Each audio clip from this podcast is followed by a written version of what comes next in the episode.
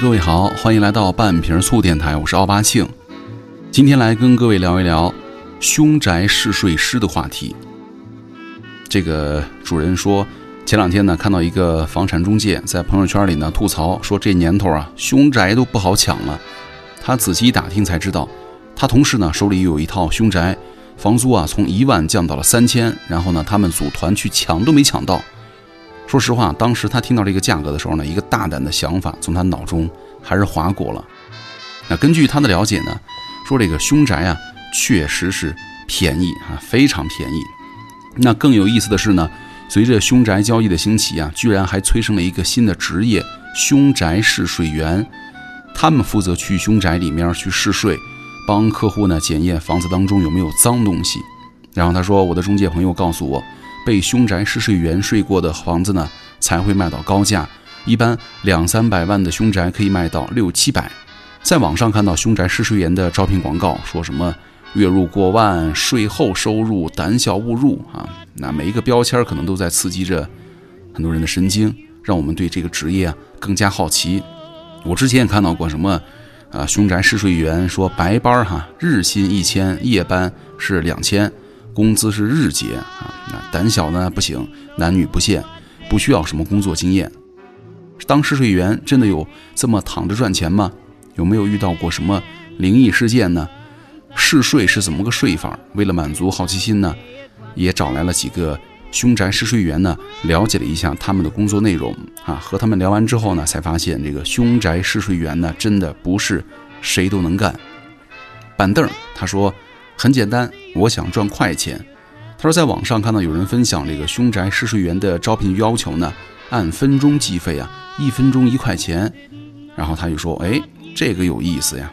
我看了他的备忘录哈，说招聘原因哈，阿里拍卖呢将会上线一套什么精装的凶宅，现在紧急招募一名凶宅试睡试住的主播，然后呢，通过淘宝直播二十四小时展示房子的房屋啊和居住的体验。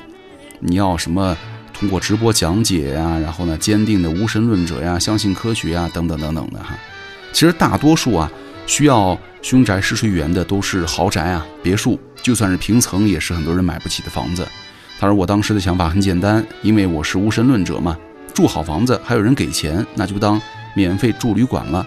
当时呢，他说他也没有什么正经工作，平时呢就是打零工，于是就在网上接单了。网友似水。他是说：“他说我之前是自己买房子投资知道的。他说那个时候呢，这个职业还没有多少人知道。做凶宅试睡员的门槛不高，没有学历要求，也不需要很多经验，就是身体健康、胆儿大、没有心脏病、相信科学。但是也有老板会挑这个性别属相和八字哈，男的就是属虎的、属狗的、属蛇的这样的大属相啊，更吃香。”然后呢，属相和八字还要参考房主和死者的，太讲究玄学那一套的。他说我基本上不会接，他说我也害怕。网友叔叔他就说说我本职呢就是做宗教相关的业务，做凶宅试睡员呢算是专业对口吧。他说我们有一个内部交流群，据我所知啊，全国的凶宅试睡员不超过二十个人。他说女的试睡员相对来说很少，物以稀为贵，有的老板呢也会专门选女的试睡员。他意思就是说。女的住都没事儿，说明啊这个凶宅不凶。他说我现在带一个女徒弟，还没有接单，还需要让她去凶宅住上几晚，看看她能不能坚持。但这行啊，光是胆儿大，他也没准儿干不了。他说光我知道的，被吓得什么高烧不退啊，最后转行的就有好几个。那工作流程是什么呢？板凳他说了，他说我基本上是在网上发哈啊，然后就是询单的多，下单的少啊。最开始他说我接的都是那种给老房子暖房的单儿，比如说家里老人过世之后呢，房子空久了，子女呢想出租怕有问题，想让我过去啊住两天看看情况。他说如果大家租房子的时候呢，遇到那种只租给小伙子，价格又很便宜的房子，你可以再和邻居们打听打听这个房子有没有问题。他说试睡流程呢，他说有一个模板哈，比如说第一个凌晨十二点是吧？呃，不开灯，去卫生间去看看情况。另外，凌晨一点的时候呢，看一看床底啊和各室的屋顶啊和门呐后面呢有没有什么异常。凌晨一点勘察地下室和阳台有没有异常。凌晨一点勘察走廊上有没有异常。凌晨两点的时候呢，不开灯的情况下看一下全屋的状况。然后呢还要记录一下各个时段的异常状况。另外，第二天早上你要总结一下异常状况。然后第八个就是标记重点危险地区，如果没有的话就不需要标记。然后呢，记录一下自己身体有没有异常状况。第十个就是可以根据雇主的需要增加检查项目。他说天黑之后啊，一般就不能开灯了，而且要在固定的时间以内拍视频或者和房主啊打视频电话。他说我是不开直播的，我不想让别人知道我在做这一行哈。剩余的时间呢就在打游戏、看电影。他说除非是特别要求我不会睡在卧室。我都是睡在客厅的沙发上，那也有雇主呢要求十二点钟去照镜子呀，躺在浴缸里唱歌呀，在床上打滚什么的。他说只要肯加钱，也不是不行。网友似水说，你要是干这个之前呢，首先你得了解一下房子之前是发生过什么事儿，对吧？房主呢有没有涉及其他的纠纷？如果是大型凶杀案的话，我们基本上是会去几个人。那在谈好价格之后呢？房主会提前给我们买好去的票，我才会动身。当然，我有几件东西啊，一定会带：睡袋、洗漱用品、两个手机，就是一个录视频，一个自己用；两个充电宝、强光手电和一些防身的用具。他说我们是不签合同的，但是呢，有些房东啊会提前签订一个保密协议，就是不管在里面发生了什么事儿，都不能往外说。他说不过这样也挺好的，万一出现了什么意外，协议呢也算是有保障了。不然就真的是生死由命、富贵在天了。有的迷信的房主呢，就是想让我们过去挡灾的，都不会露面，能多隐蔽就多隐蔽。所以我也遇到过凶宅跳啊，我人到地方了，房主联系不到了。这个叔叔他就说，我会带一些出差用的东西，还有直播需要的东西。他说我还会带一些法器和天然的香薰呐、蜡烛。香薰是用来除虫、除异味的。蜡烛呢，用来检查屋子的空气质量好不好，质量不好的，要不是点着就灭，要不就是点都点不着，防风打火机也不好使。那开直播呢，也是雇主先提出来的，他会在直播间呢给我们下达一些指令，比如说重点观察哪里啊，搞一搞气氛呢。他们也想让自己的房子多点关注度。后来呢，我们也愿意开，就当自给自己打广告了。说到这个房子里发没发生过灵异事件呢？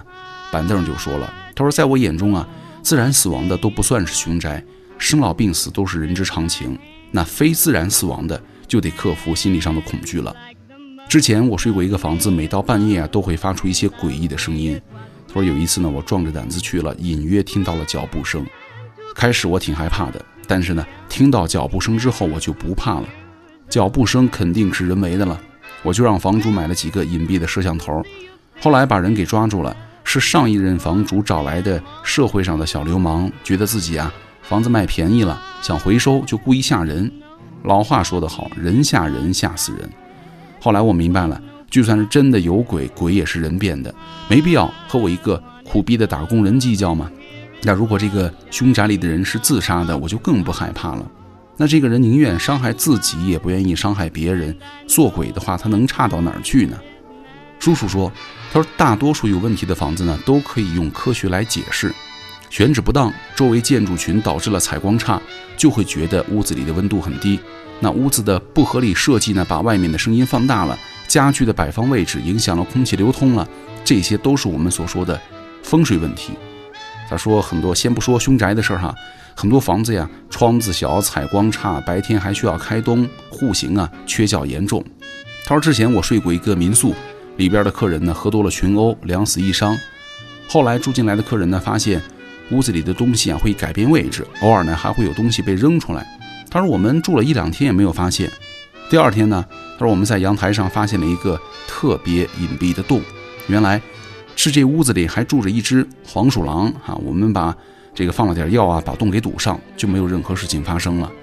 他说，但是还是建议大家对于凶宅呢，抱一些敬畏和谨慎的态度。另外一个问题哈，做这行到底赚不赚钱？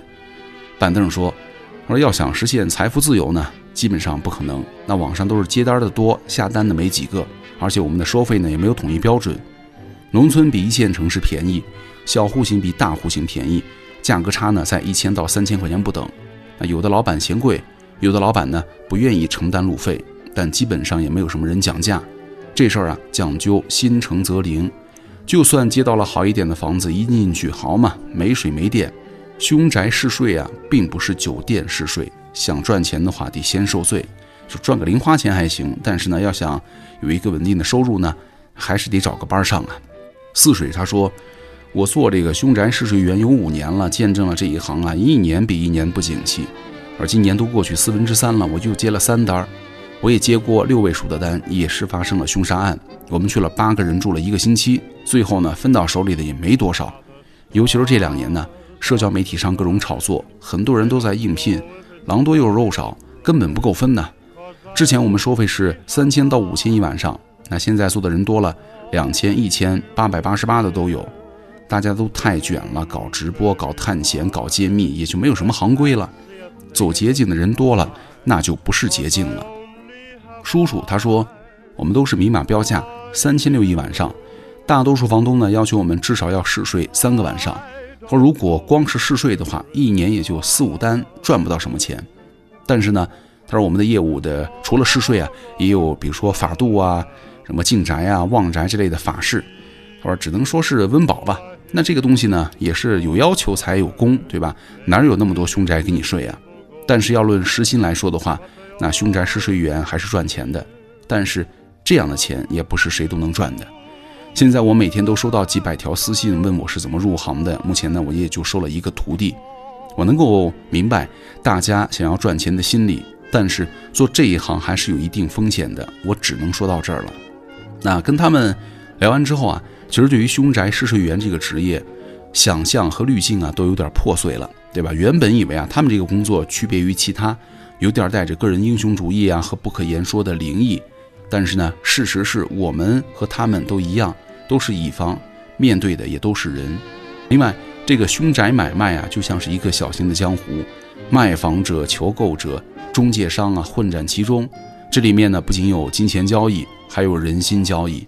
而这个试睡员呢，就像是一个拥有上帝视角的人，能够看到利益的纠葛，也能够目睹一些人性的丑恶。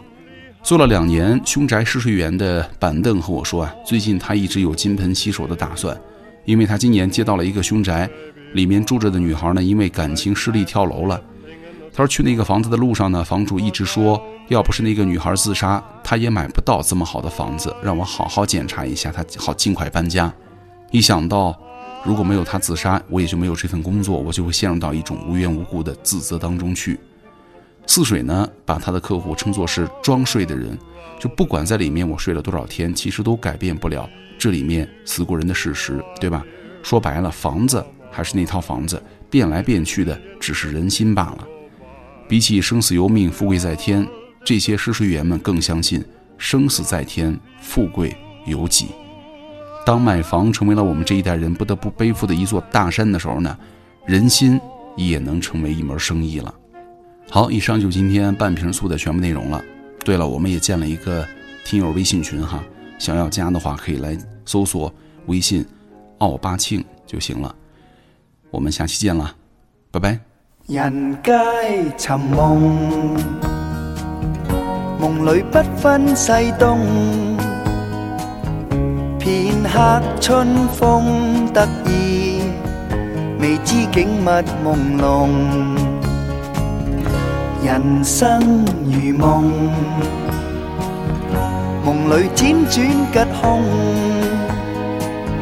沉落不堪苦困，未识苦与乐同。天造之材，皆有其用。振翅高飞，无需在梦中。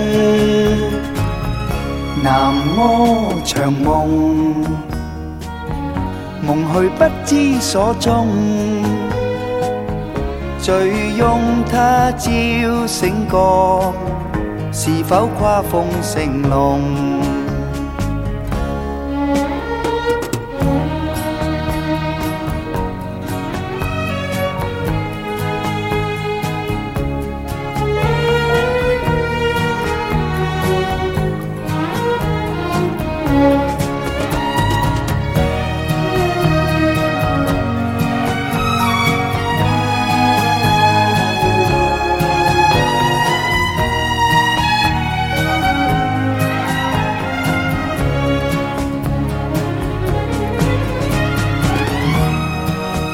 天造之材，皆有其用。